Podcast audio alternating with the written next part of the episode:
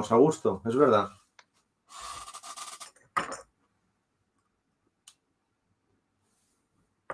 bienvenidos a la comunidad de productividad organizacional, el podcast donde discutiremos cómo implementar la productividad dentro de tu organización. Mi nombre es Augusto Pinó y conmigo en este episodio Álvaro Navarrete de kpiconsultor.com. Y nosotros somos sus anfitriones de productividad organizacional. Venimos a este episodio extraordinario de la segunda temporada y seguimos aquí probando el, la grabación en vivo y la edición de sonido y todo lo demás. La razón por la cual no vamos a grabar el episodio estimado es, es que ando un poco enfermo y decidimos ir a otros temas. Pero queremos aprovechar la oportunidad para hablar de, para hablar de un tema que consideramos interesante y es ¿a dónde vamos ahora post pandemia? Post, post pandemia. Y entendemos que hay muchas em, compañías que, así como no consideraban la posibilidad o el riesgo de probar el trabajo remoto, ahora en cambio han probado el trabajo remoto, han encontrado los beneficios y más importante aún, están moviéndose a pasos realmente rápido a nivel mundial a no volver a las oficinas. todo ese empleado de soporte, todo ese empleado que no trata con clientes, mantenerlo en sus casas, mantenerlo remoto. ¿Cuál es, cuál es la experiencia que estamos viendo? Es justamente lo que estábamos discutiendo antes de empezar el show. Y dije, momentito, paramos, grabamos y, traemos al show. Vamos a seguir ahora sí la discusión donde veníamos. Perfecto, pues yo te. Bueno, eh, hola a todos. Estábamos comentando con Augusto que esta mañana tomando el café con, mi hija mayor, con Mirella, me estaba diciendo, papá, eh, María ha encontrado un empleo en, Amazon en Logistics con un horario, un horario tremendamente especial. Digo, explícame las condiciones. María es ingeniero, es ingeniero aeronáutico, es una chica de 24 años, de la misma edad que mi hija, y, y pues le han ofrecido un empleo por 3.000 euros mensuales con contrato de seis meses. Trabajará en logística en, una zona logística en las afueras de, Barcelona que tiene la central, pero absolutamente desde su casa. Durante los seis meses no tendrá ningún contacto físico con ni compañeros ni con superiores por 3.000 dólares. Claro, no te explico, mi hija, que está, digamos, acá los sueldos, digamos, eh, María y Mirella, mi hija, son compañeras de estudios desde que tenían seis años. Entonces, claro, me estaba enseñando los mensajes de WhatsApp, por un lado, de, María, lo contenta que está, que simplemente va a trabajar desde las 11 de la noche hasta las 7 de la tarde, por tanto podrá irse a dormir a las 8, levantarse a las 2 y tiene prácticamente todo el día ganando 3.000 dólares, perdón, 3.000 euros y le van a sobrar, yo la conozco, 2.000 euros cada mes para invertir. Por otro lado, mi hija eh, con varias de sus amigas trabaja en un edificio que es de, Antonio Gaudí, de finales de, siglo, que es absolutamente conocido. Reciben aproximadamente unos 8 millones de visitas anuales. Eh, tenían 55 eh, justo en el Paseo de Gracia, que es la avenida principal, la arteria comercial principal de Barcelona, recibían uno, aproximadamente entre 1.5 y 1.8 millones de visitantes anuales con turistas. Barcelona es una ciudad que recibe al año unos 30 millones de turistas y eh, este año, tras COVID, están recibiendo unos 100.000 y básicamente son españoles. Es decir, han pasado de 55 empleados a tan solo 13 empleados. Entonces, claro, en su, en su teléfono móvil, no lo tengo a mano, pero os explico, estaba manejando con esa velocidad que solo los, los generación Z saben hacer los dos chats a la vez y por un lado estaba una empresa de éxito que demuestra cómo se funciona, cómo se ve el mundo con una perspectiva moderna, rápida, y, desgraciadamente el otro, que, evidentemente ni yo con mi mejor talento sería capaz de, ayudar a esa empresa, porque desgraciadamente si no hay turismo se murió, porque Starbucks está cerrando. En Barcelona sus, cafeterías, eh, eh, McDonald's tiene, el, digamos, va al 50% pero que de, alguna manera eh, el punto de vista empresarial era cómo en una misma circunstancia eh, unas empresas tienen oportunidades y otras obviamente aun estando en recesión, mantienen eh, esas amenazas. Entonces, claro, la, visión de los empleados, que son los motores, y recuerdo que la semana pasada el título de nuestra, de nuestra videoconferencia se llamaba Si restas, estás jodido. Claro, ya nos explico el impacto en el empresario. El impacto sobre la motivación de los empleados era terrible, Porque claro, esas 15 personas que ahora están trabajando en la empresa de mi hija, obviamente nos, nos digamos, traslado los comentarios de motivación que eran absolutamente normales y humanos, ¿no? Y por otro lado, María estaba como moto porque ella está pensando en tomarse vacaciones justo después de, acabar su relación con Amazon, porque con el dinero que le va a sobrar va a tener plata para estar prácticamente seis meses haciendo eh, de mochilera, ¿no? Pues claro, en este sentido es el, punto de vista de, digamos, de esa mentalidad digital, utilizar esa visión, esa, capacidad rápida de, reconvertirse y de tener a la gente motivada, no solo con un buen salario, sino también con un horario especial y con esto que hemos venido en llamar la nueva era digital. Eh, eh, para traspasarte la, la palabra gusto, digamos, yo tengo muchos amigos, conocidos empresarios, eh, incluso compañeros de trabajo, que, digamos, sí admitiendo que la era digital nueva, esta, digamos, este nuevo capitalismo nos va a dar muchas oportunidades, mantienen esa inquietud. Incluso nosotros celebramos una conferencia en una de las sociedades que tenemos en, España, la, celebramos parcialmente, físicamente, con todas las restricciones y precauciones, porque sí que es cierto que, digamos, tú puedes trabajar digitalmente, pero eh, eh, o sea, convendrás conmigo, y ahí lanzo la, pregunta a ti y a la audiencia, que el ser humano necesita contacto físico. O sea, yo eché de menos o echo de menos ese café en el momento. O sabes cuando vas a hacer una fotocopia con un compañero y, digamos, discutes, o sea, tomas la decisión más importante del día en ese momento, o cuando vas al baño, o cuando, digamos, el ser humano necesita relación. Entonces, yo con muchas personas que, me, que estoy conviviendo hoy en día, coincidimos en que sí que es verdad que tiene muchas ventajas, pero el mundo se va deshumanizando y, realmente esa pasión que tú transmites en vivo, cuando te miras a, los ojos, ves el brillo, hueles al compañero, y digamos, somos, mm, mm, digamos, personas de tribu, ¿no? eso se está perdiendo y a efectos em, empresariales y a efectos laborales es muy difícil, digamos, capitalizar ese talento que antes lo vivíamos y ahora se está perdiendo, ¿no? Entonces, eh, este es el punto que, yo lanzo un poco a, la audiencia por, por partido a esto, ¿no? Y, hay, dos puntos, hay, hay dos, hay, yo uso una cita de Alvin Toffler mucho que dice que los analfabetos del siglo XXI no serán aquellos que no sepan leer y escribir, sino aquellos que no puedan aprender, desaprender y reaprender. Si algo nos ha traído esta pandemia es esa oportunidad de aprender, desaprender y reaprender ya, ya pasamos la época, el momento de aprender, ahorita estamos en el momento de desaprender y, y cambiando muy rápidamente a la parte de reaprender. Inclusive cosas como el Zoom, cosas como el Google Meet, ¿ok? En febrero del, del 2020, no hace nada, o sea, hace seis meses, siete meses, ¿ok? Era algo que para la mayoría de la gente era algo desconocido. Era algo de cierta de empresa, de corporación, de, transnacional, pero no era algo de gente local. En cambio, ahora se ha convertido en algo común. Ahora lo que viene es, y, lo hemos visto no solamente a nivel empresarial, a nivel familiar, familias que para poder mantener esa unión y esa conversación, ahora se reúnen vía Zoom el sábado a cenar. para poder mantener las distancias, la, la gente segura, no enfermarse los unos a los otros. Y así como ves eso, ves que, que anda en total, en total negación al respecto, de que esto no va a cambiar y cuándo vamos a volver a, a, lo que era. ¿no? Henry Ford, que es una, una persona que a mí me ha gustado estudiar mucho, decía que si él le hubiera preguntado a la gente para la creación del automóvil, le hubieran pedido un caballo más rápido. Y, y pienso, y pienso que tenía razón, es lo mismo en este caso. Sí, todo eso tiene que cambiar. La pregunta es, qué es lo que tiene que cambiar y qué es lo que tenemos que aprender y qué es lo que tenemos que desaprender y reaprender. Porque, por ejemplo, si pensamos en esta conversación, ¿okay? nosotros hemos grabado una serie de episodios, hemos tenido una serie de conversaciones que no han sido grabadas, ¿ok? Pero eso si esperamos a que sean solamente vivos no hubieran pasado, simplemente por la logística física de que tú estás en Barcelona y yo estoy en los Estados Unidos. Entonces, y eso me pasa con clientes, me pasa con amigos, me pasa con relaciones.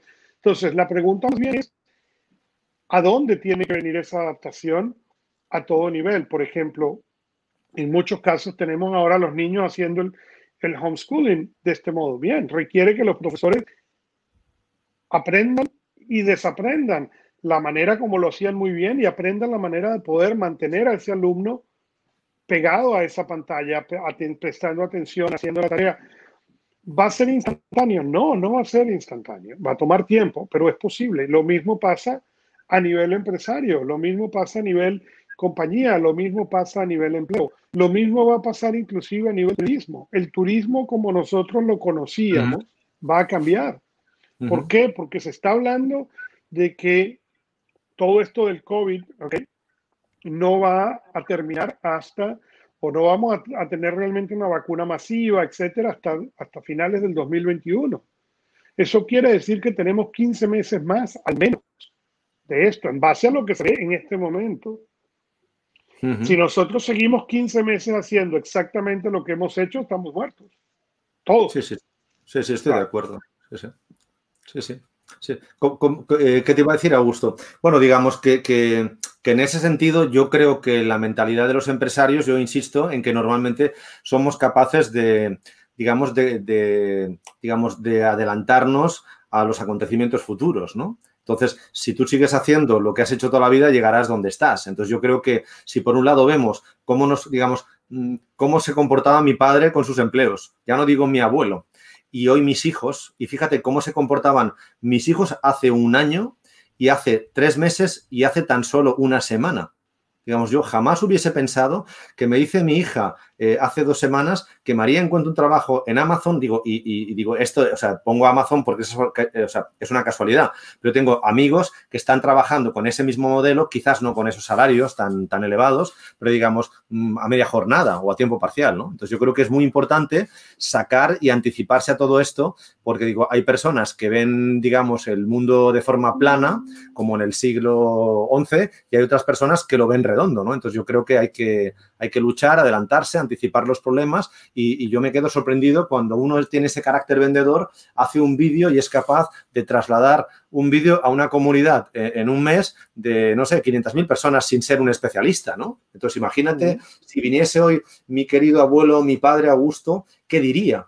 diría que el mundo e-, es extraordinario, ¿no? Que es infinito. ¿Cómo se puede llegar a tanta gente en tan poco tiempo de forma gratis, además, ¿no?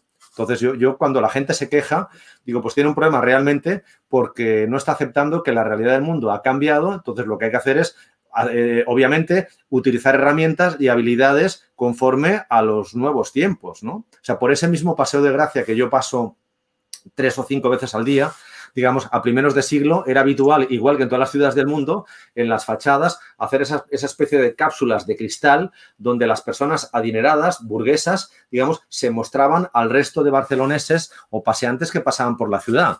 Hoy en día han pasado tan solo 90 años y nadie quiere esos mismos edificios porque, eh, digamos, la gente que pasea ve lo que está pasando en tus casas y justamente los, digamos, las personas que habitan allá han decidido comprarse los pisos en los áticos, que son justamente los pisos que hace 90 años nadie quería porque tocaban el sol.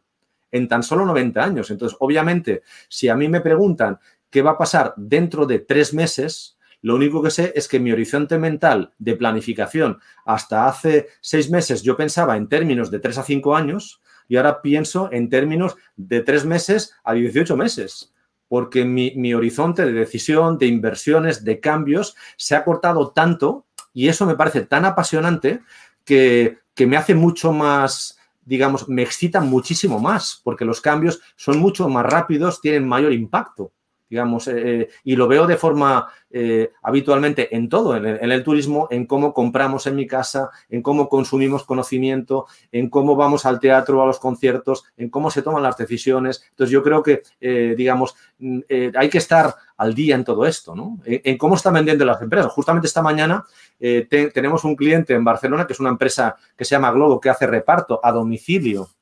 digamos, de, digamos, desde los restaurantes. Es una compañía que declaró 128 eh, millones de euros de pérdidas el año pasado y acaban de vender solo la división en Estados Unidos a una compañía alemana por 190 millones de euros.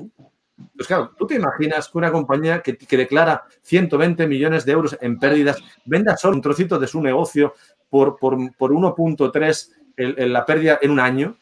¿Cómo es posible que una empresa que pierde valga casi el doble? Entonces, yo entiendo que esto nos tiene que hacer reflexionar y, intentar, pues obviamente, digitalizar el negocio, buscar gente que tenga ese talento especial que a los que tenemos ya una cierta edad nos cuesta más pensar a esa velocidad o por esas habilidades. Bueno, pero ahí viene un punto muy importante y es a dónde viene, cuando tú mencionas la cierta edad, en qué punto la cierta edad es realmente un obstáculo y en qué punto la cierta edad la estamos usando como excusa para poder justificar lo que no queremos aprender.